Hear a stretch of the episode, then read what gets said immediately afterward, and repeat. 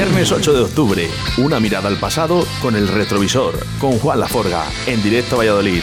Héctor, batería de grupos como Zeus, Nácar, Encarmiento Público, Primitive, The Bumpers, La Jungla, Spling, 5 de septiembre o Salto al Vacío. Nos visita por primera vez en el retrovisor, viernes 8 de octubre, desde las 13 horas, en Radio 4G. El pasado, presente y el futuro en el retrovisor con Juan Laforga, en directo Valladolid.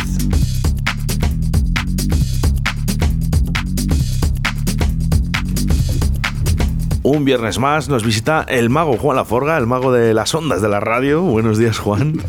Buenos días. Oye, programón ayer, un montón Sí, de mensajes la gente oí, con el oí. tema de, de- con Ibiza Sónica. Sí, sí, lo oí, ¿eh? lo oí casi entero. Estaba, me gustó mucho, la verdad. Estuvo muy interesante, ¿verdad? sí, eh? Si hay alguien que se ha perdido el programa, bueno, pues eh, navegar, ¿eh? Navegar un poquito en las redes sociales y navegar un poquito en nuestros podcasts, ya sabes, en Spotify, por ejemplo, Directo Valladolid o Radio 4G Valladolid, y ahí encontraréis eh, ese, esa entrevista que hicimos a Ibiza Sónica en el día de ayer. Dos horas, además, un programa especial. Como en el día de hoy. Sí. Nos traes eh, un acompañante, ¿no? A Héctor. Bueno, traigo esta tierra, parece que es de, de- de grandes, grandes bateristas, ¿eh? y aquí Héctor es uno, de- para mí, de los grandes, grandes. Os voy a contar, bueno, Muchas gracias y buenos días. sí, vale. Os voy a contar un detalle de Héctor, porque a mí me quedó, a lo mejor para él, como es tan bueno el cabrón, pues no le da importancia. yo le di mucha importancia. Yo sé que vino un grupo aquí a actuar al subterfugio y por algo, por algún motivo, el batería enfermó o no vino, no me acuerdo. Lo que sé es que eh, dijeron, por favor, un batería que nos pueda sustituir al nuestro y tal. Y allí estaba Héctor, que a mí me, me quedó flipado porque yo creo que en horas eh, se aprendió todo el repertorio del grupo y hasta el colmo de que el grupo, ¿cómo le gustaría al grupo Héctor? Que se le querían llevar hasta de gira. Eh, que, lo cuente él. Así yo es. quería contarlo para que no se me olvidara así de primera, porque a mí me quedó la verdad. Yo lo estaba viendo en la actuación y le miraba, digo, pero ¿cómo es posible que este tipo se haya aprendido todo el repertorio? Bueno, y, y te cuento, me llamó José, el calvo, alias el calvo, a casa me llamó y estaba yo con una resaca espantosa porque era un domingo, me acordaré perfectamente, y yo entendí que quería que llevara mi batería. Digo, bueno, no te preocupes que llevo la batería. No, no, que vengas tú. Digo, bueno, pues voy yo. El caso es que llego allí y, y la verdad es que me escuché el disco un par de veces. El grupo se llama Fetamina Discharge, eran de Sevilla y con un par de veces, bueno, la verdad hay que decir que la música era sencilla y no era nada complicada. Bueno, eso es lo que dice él. claro. Claro, sencilla para él, ¿no? Sí, claro. Es como dices a Juan, ¿no? Una cabina. ¿no? Pues todo es fácil para Sí, él. sí, ¿no? bueno. Cuando eres muy bueno. Y con la resaca, ya te digo, espantosa, sacamos el bolo adelante. Me querían llevar a Nueva York a grabar el disco y todo, pero bueno, yo tenía también otras eh, prioridades aquí, al final les dije que no y vente para Sevilla, digo, bueno, bueno, tranquilos. Hombre, Sevilla, vale, pero Nueva York, yo hubiese dicho que sí, yo creo que con los Sí, ojos lo que pasa es que yo estaba grabando otro disco aquí con otra gente, entonces me, me coincidían las fechas y era, me era un poco complicado, la verdad.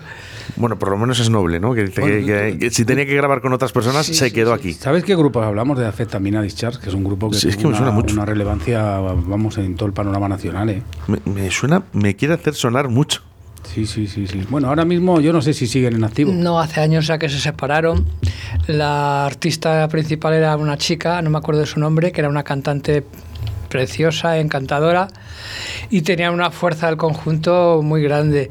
El baterista de ellos no pudo venir porque estaba enfermo, enfermó, y, y se hicieron la gira sin baterista. Entonces, de ciudad en ciudad iban pidiendo un batería.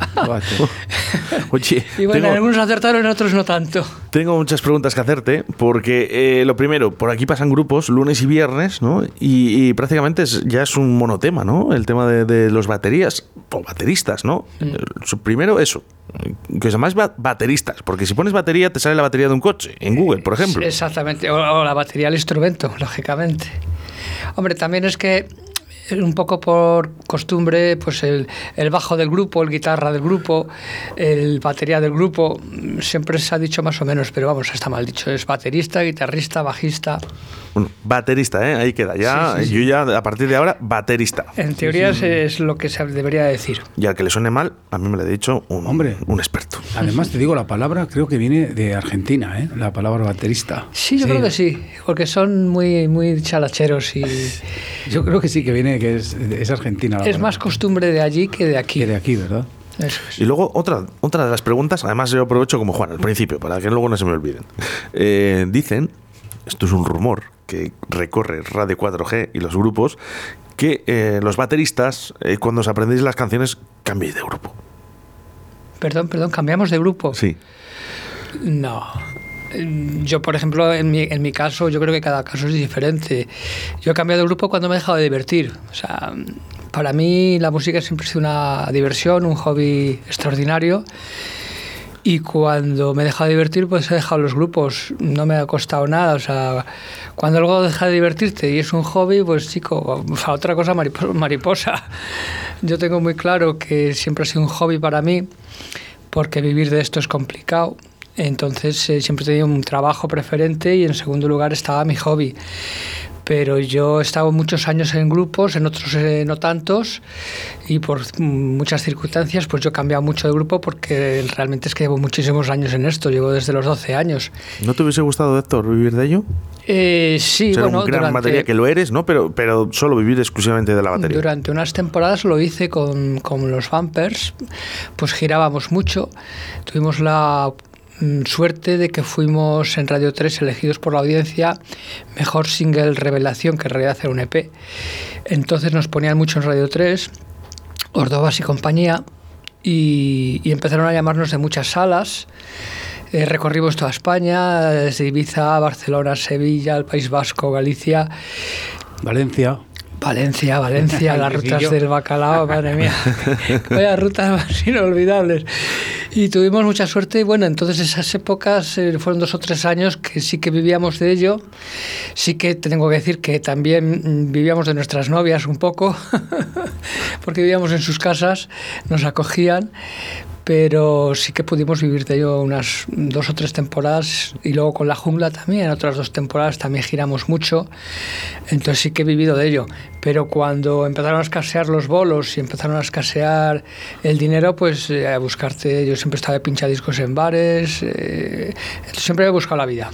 Hablaremos, hablaremos de, de los grupos de Héctor. Acabas de decir que, bueno, pues eh, habéis pasado por el País Vasco, ¿no? Como muchos grupos, ¿no? Así Pero eh, tienen algo especial. Eh, todas las Euskadi, yo creo que tiene algo todo, especial. todo tiene, todas las ciudades tienen algo especial, porque Barcelona para mí, Barcelona fue increíble, Valencia es inolvidable. En el País Vasco la primera vez que tocamos fue en una casa ocupa que era el Banco de España de Bilbao. ¿Ves cómo tiene, ves cómo tiene mucho de especial Euskadi? Y era una casa ocupa extraordinaria. O sea, tocamos en el hall del banco porque era espectacular, era un palacio. En la casa ocupa estaban desde grupos de, de lesbianas a grupos de, mm, de música, eh, grupos eh, radicales políticos, o sea que era un poco, había un poquito de todo.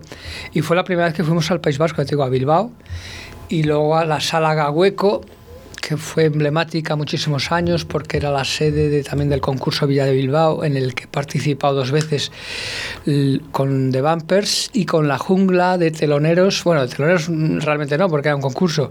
Con Sociedad Alcohólica, cuando no los conocía nadie. Ya, ya- ya han pasado unos años.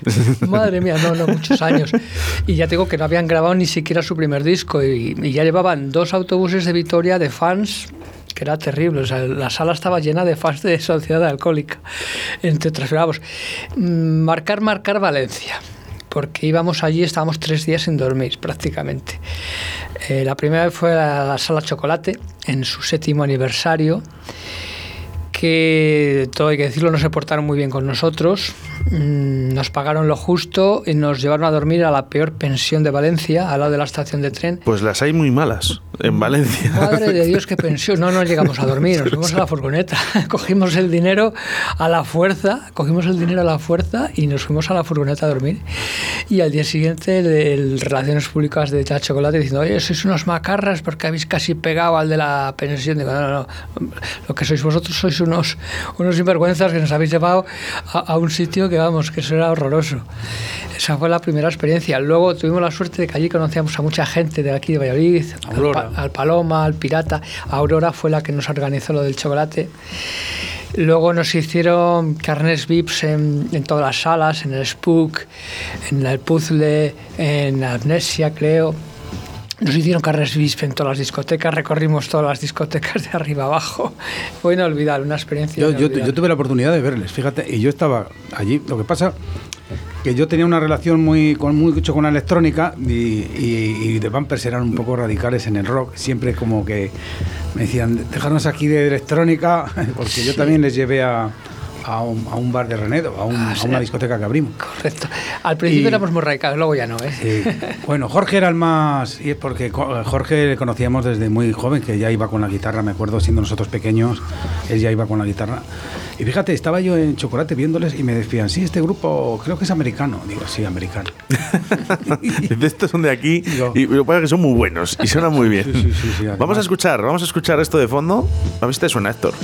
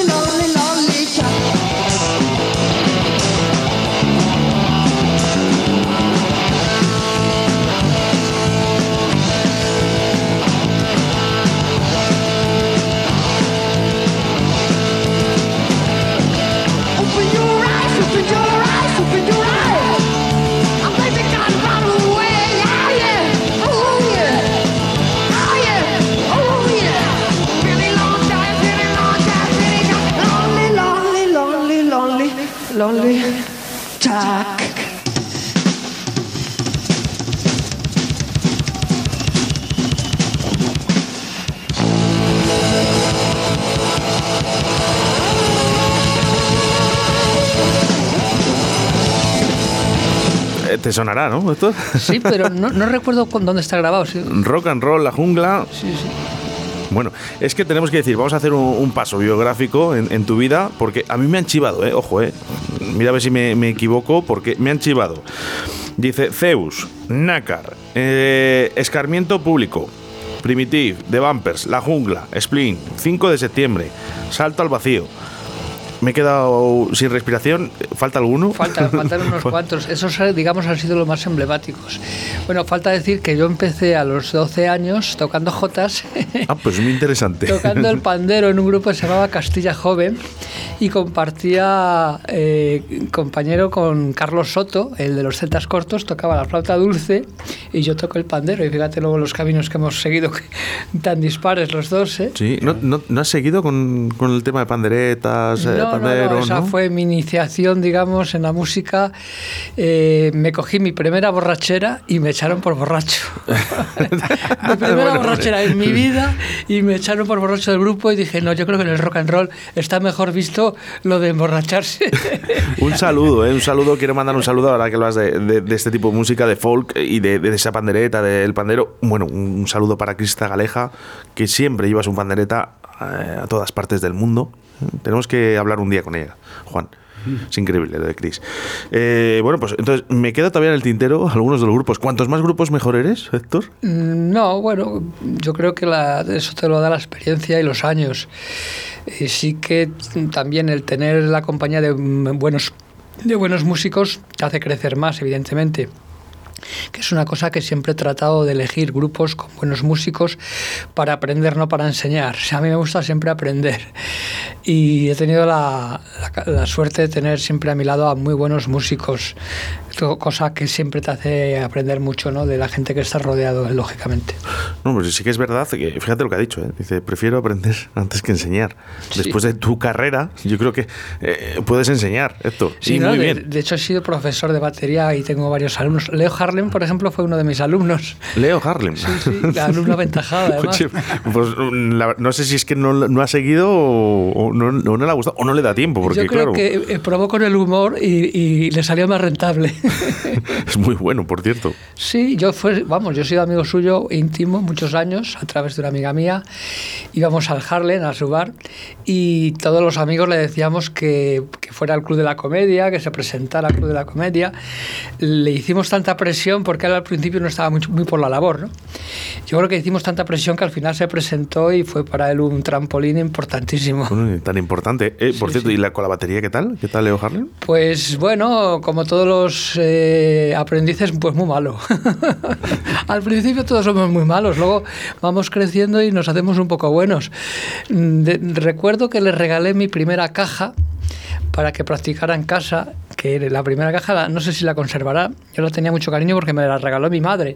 Fue me- la primera caja me la regaló mi madre y yo se la regalé a él para que practicara en casa. No, que, que habrá sido de ella.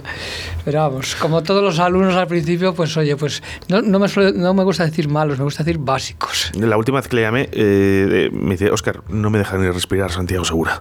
Dice, no, tengo ni un segundo, Sí, ni para hablar. Eh, Está trabajando al máximo. Genial. Un saludo para Leo Me Harlem. Me alegro mucho por él. Oye, Juan, ¿no te ha dado a ti, por como músico que eres, la batería?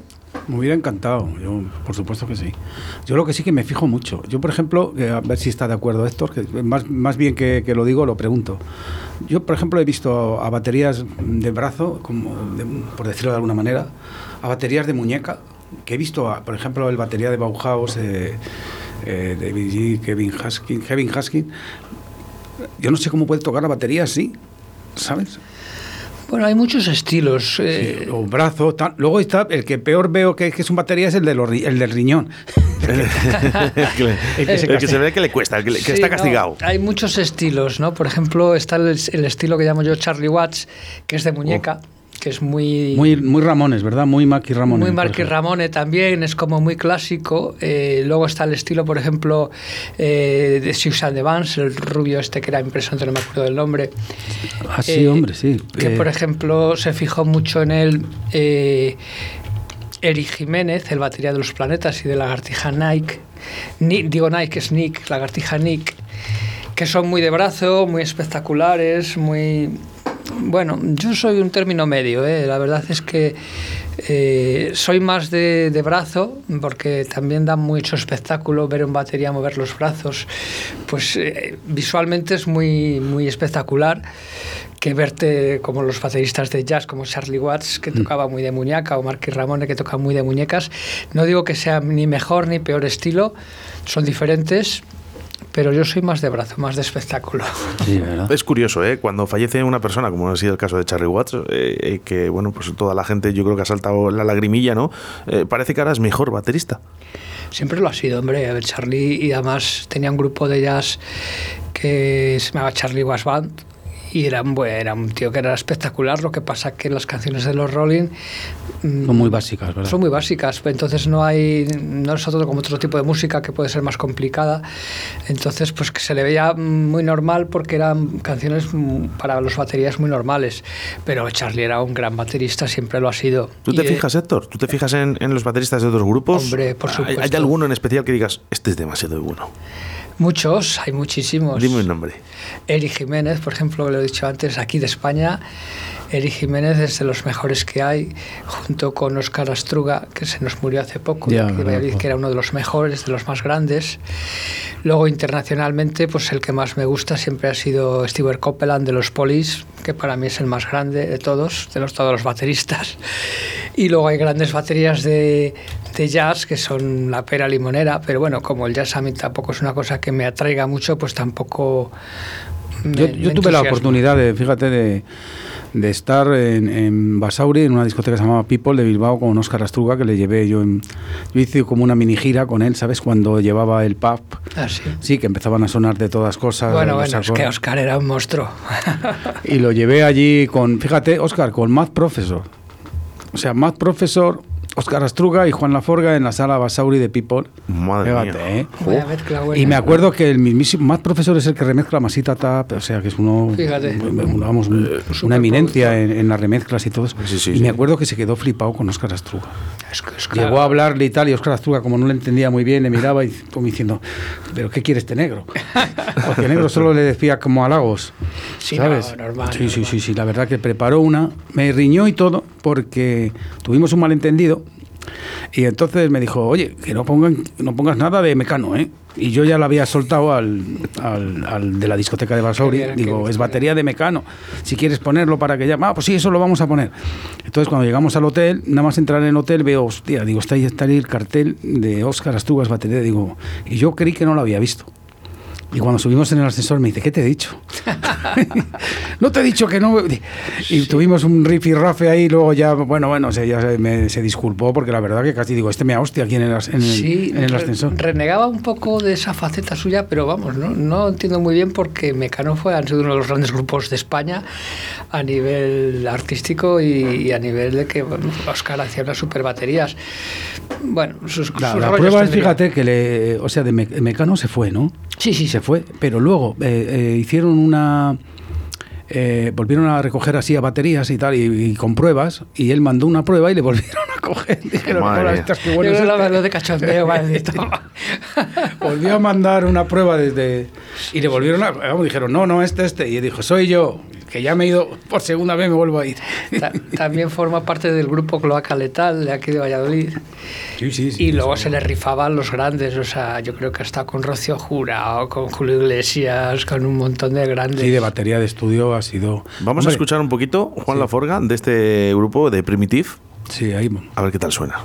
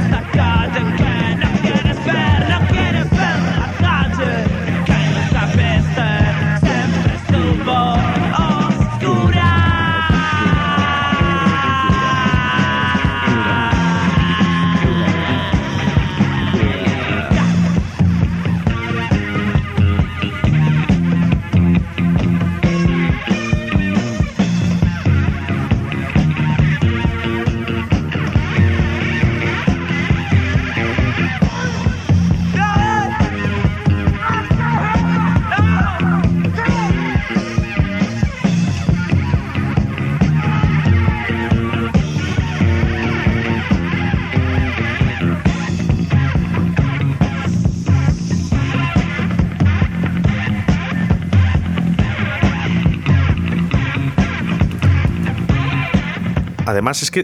¿Has visto cómo suena esto, la- Oscar? Claro, es que la batería está, es que está muy marcada encima.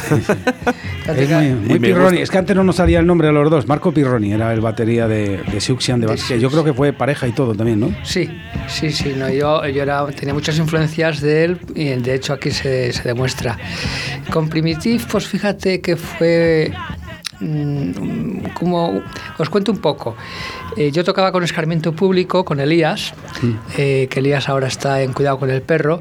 El que bajista que nos gustó tanto el otro día, ¿te Eh, acuerdas? efectivamente. Pues- estuvimos, estuvimos en concierto eh, por fin, eh, de Sí. Juan Laforga y yo, Pues viendo cuidado con el perro. No puede de- ser de otra manera. Uno de mis primeros grupos eh, fue Escarmiento Público, hacíamos punk muy nacional, como eh, versiones de Siniestro Total, bueno, pues de Sex Pistols, era un punk muy básico.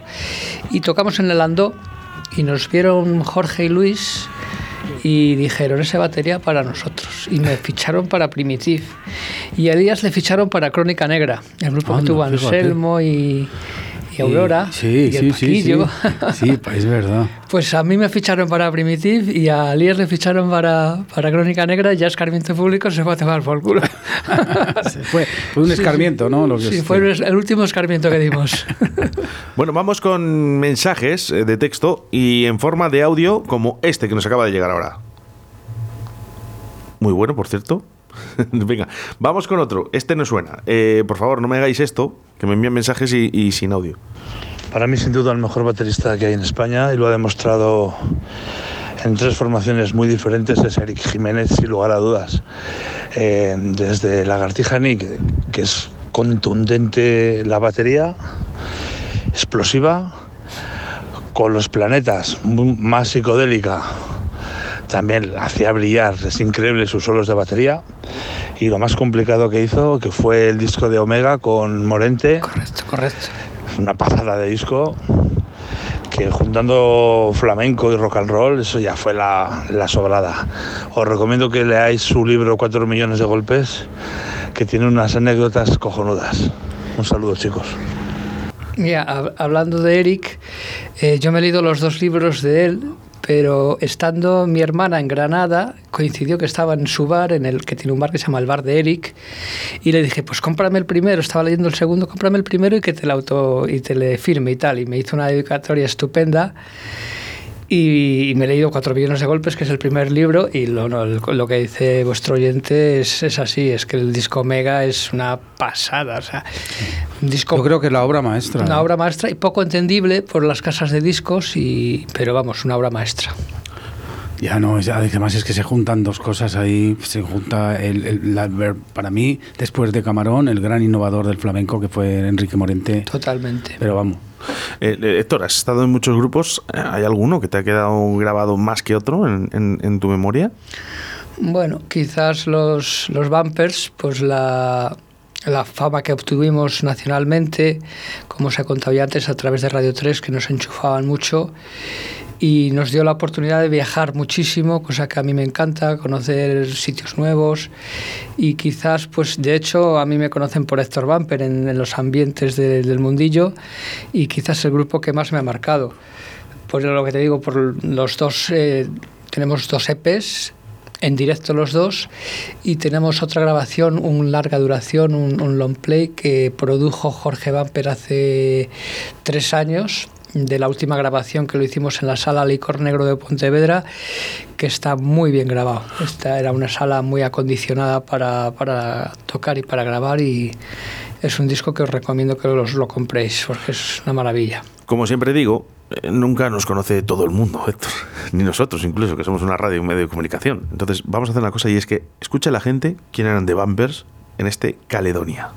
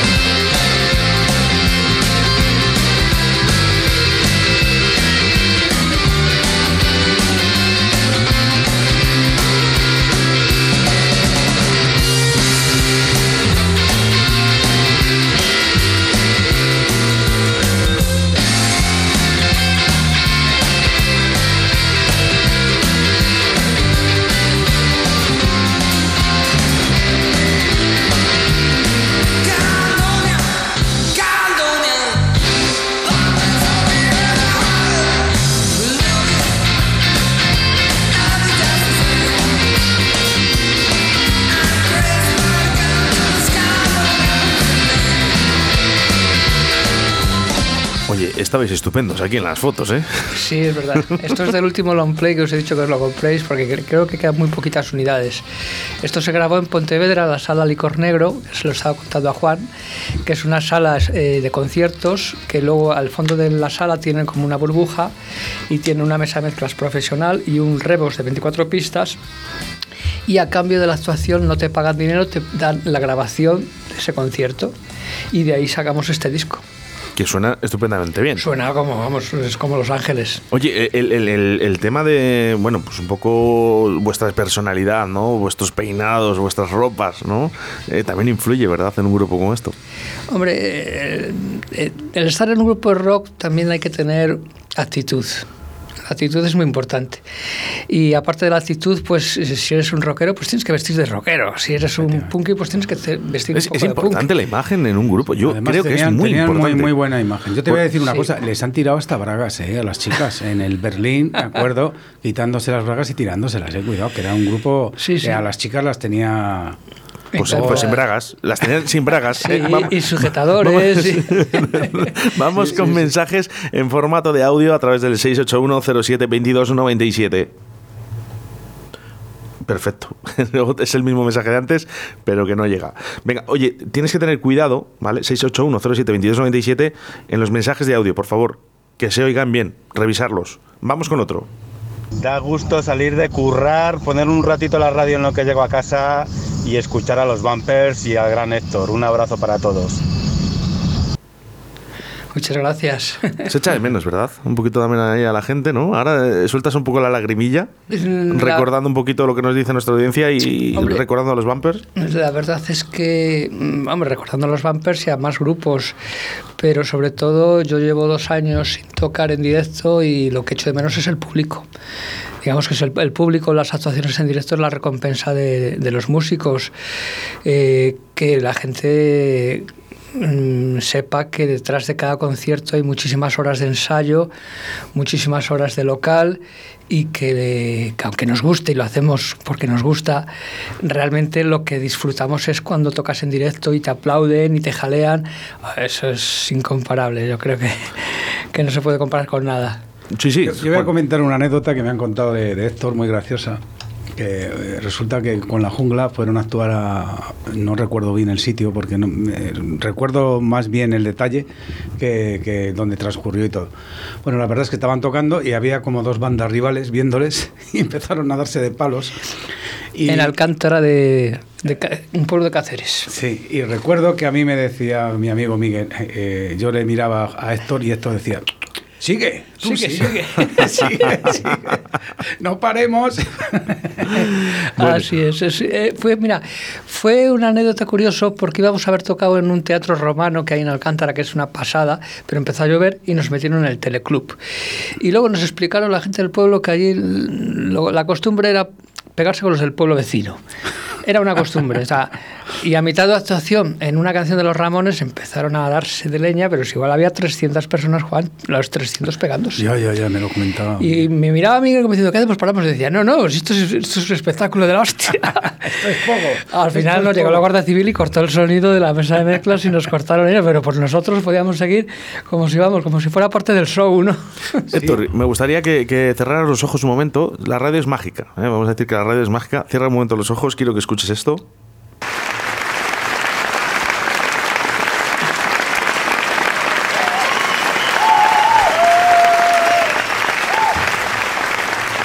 Esto es lo que echas de menos. Sí, sí, correcto.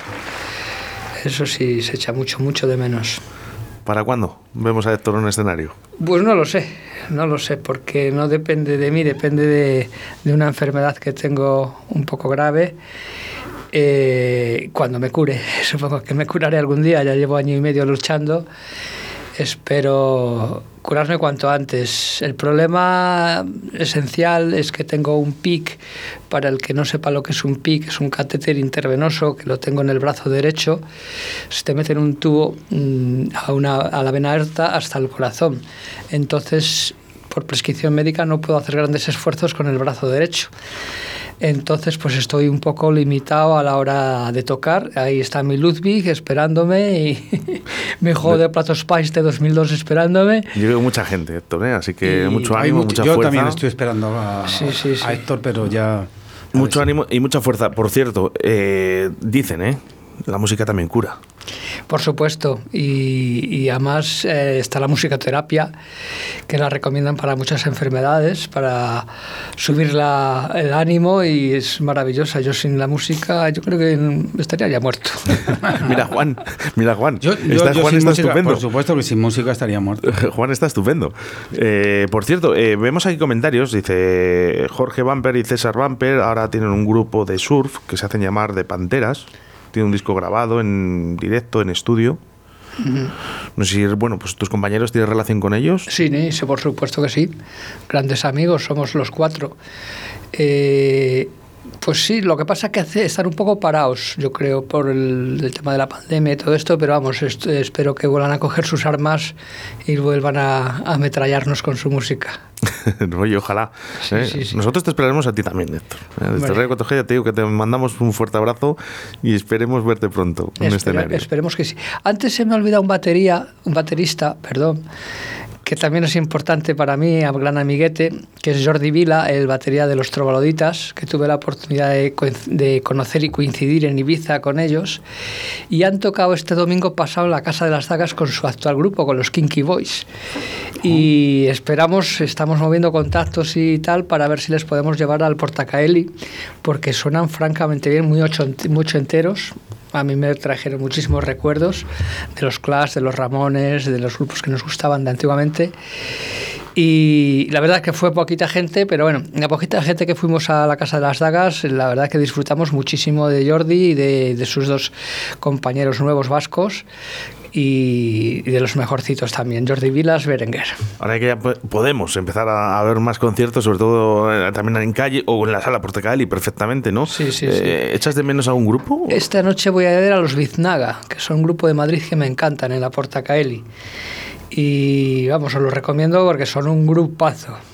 Digo. ¿echas, de menos a un concierto? Dices, me gustaría, a ver Hombre. si es posible. Mm, Me he quedado con grupos en el tintero.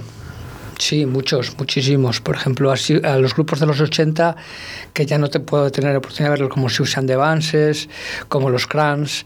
Pues hay grupos que me hubiera gustado verles, pero que por mm, circunstancias de la vida, algunos han muerto, se han quedado en el camino, como el cantante de los Crams, que entonces ya es imposible verles. Ya, verdad. Yo tuve la suerte de verles porque por- se lo tengo que agradecer a Picota, ¿eh? Qué envidia. a envidia. Picota en el año 83, en la sala Rocola.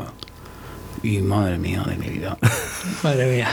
La verdad que yo la imagen del, del batería era como...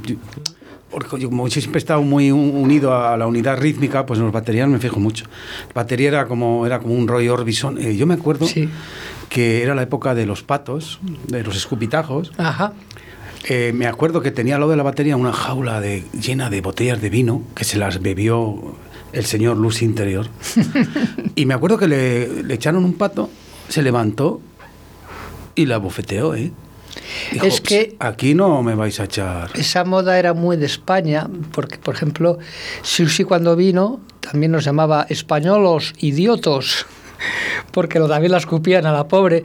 En los strikers, eh, Brand Setzer se tiró a uno del público a pegarle Sí, sí, le también. dio un buen botazo, ¿no? O sea que los artistas que venían de fuera no entendían que les escupían o les escupieran. ¿no? Bueno, eh, hemos, hablado de ello eh, también, Juan. Fíjate, de esto. Spandau Ballet, yo el primer concierto Sí. que veo en mi vida, yo iba a ver a Depeche Mode, pero se separan y, y- y, bueno, era el año 81 y me voy a ver Spandau Ballet, que eran críos, todo trajeados. Y la Les- verdad que no sé, no, sé, no sé qué pegaban, eran muy buenos músicos. ¿eh? Yo no tampoco entendía para calificarles en ese momento, pero luego... Y me acuerdo que empezaron, bueno, tenía el pobre Tony Hanley, tenía toda la pechera de la americana llena de escurridas. Qué moda más escurridas. asquerosita, ¿verdad? ¿Y sabes cuándo dejaron de escupirles? Cuando hacen una versión en directo del Héroes, del Heroes de, de Bowie. Ajá. Cuando hacen la versión, eh, paran.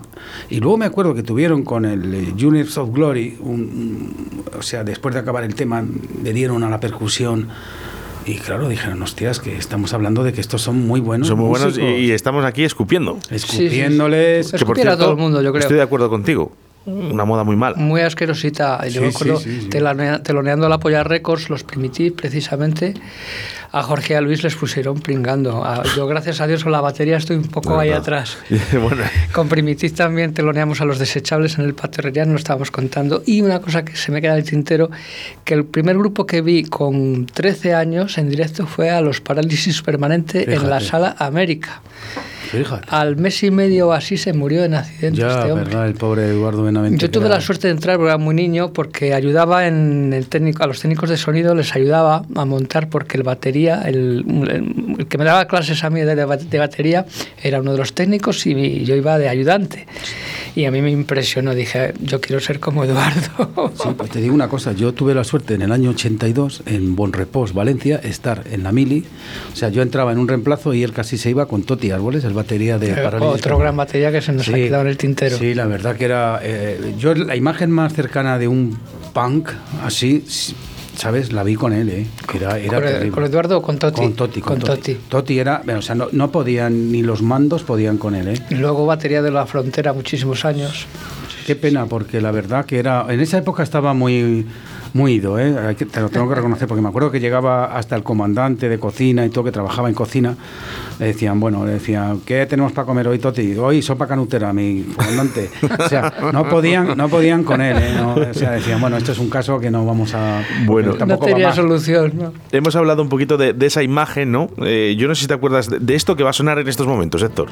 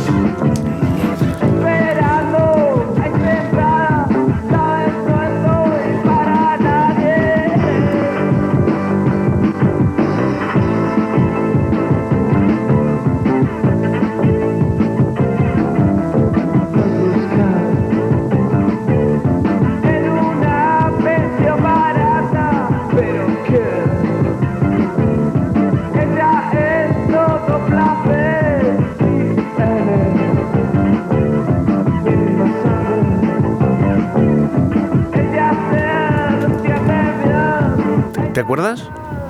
Hombre, que sí me acuerdo. Ahí mis primeros pinitos con Luis Disidente y Jorge Bumper. Fijaros, fijaros, yo, oye, a nuestra audiencia, ¿eh? en el momento que puedan, Primitive, Incesto se llama esta canción, Correcto. y tenemos a Héctor de pie. Sí, señor. De- pie, tocando de pie. Como el de los Strike Cats. Qué bueno, qué bonito. sí, señor. ¿Has vuelto a intentarlo de pie? No, lo he hecho muchas veces. A mí me gusta mucho tocar de pie y lo que pasa que te limita a, a no tocar mucho el bombo, o sea, a tener un bombo más, más básico. Pero sí, siempre me ha gustado mucho tocar de pie. Juan, yo creo que un auténtico monstruo, Héctor, me lo había Sí, dicho, ¿eh? Nos va a contar una cosa que, que no se le escape, que nos lo va a contar ahora. Eh, yo, eh, mira, yo me acuerdo que cuando en la Edad de Oro fui a ver a Gun Club, Gun Club, Ostras, un qué grupo, buenos. y estaban de teloneros los rebeldes, que era graciosísimo. La primer- los primeros rebeldes con el rock del hombre lobo, me acuerdo.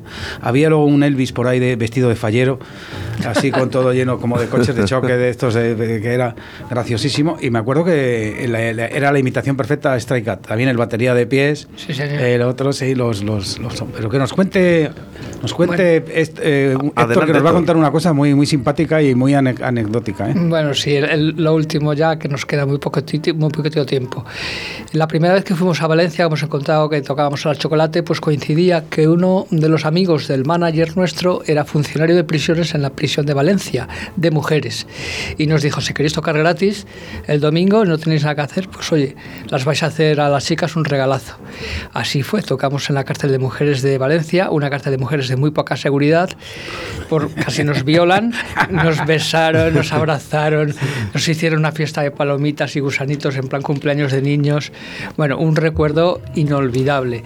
Lo más curioso de todo esto que a los tres meses nos llama la directora de la prisión que por favor pidamos el dinero, por favor que sea, que o volvemos o se amotinan las chicas, que por favor pidamos lo que fuera. En aquellos entonces no sé si pedimos casi 300.000 pesetas, que eran los 80, que era un, un sueldazo. Un- un pastizal. Nos un hemos hecho- caché de los gordos. Nos hemos puesto ojipláticos con los ojos aquí, Juan Y no, la y yo. directora ahí pagó peseta, peseta, que fuimos allí a tocar para ellas otra vez. Bueno, otra vez las eh, chicas encantadoras, vamos, fue, fue inolvidable.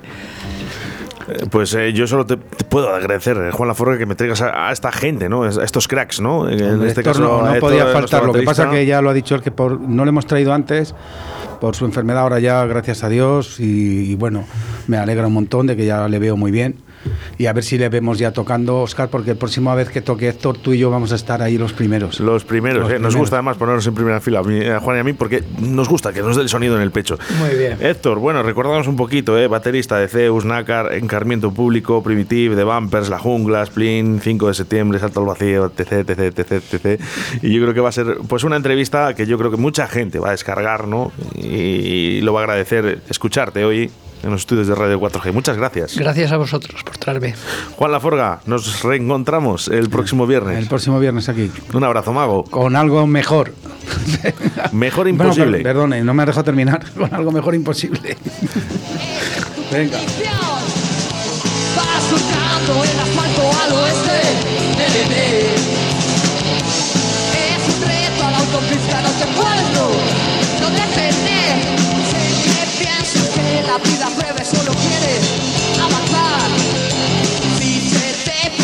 a desafío, rostro de felicidad. No des otro movimiento falso, otra curva, dejas atrás. Si resbalas o si derrapas, sabes que ya nunca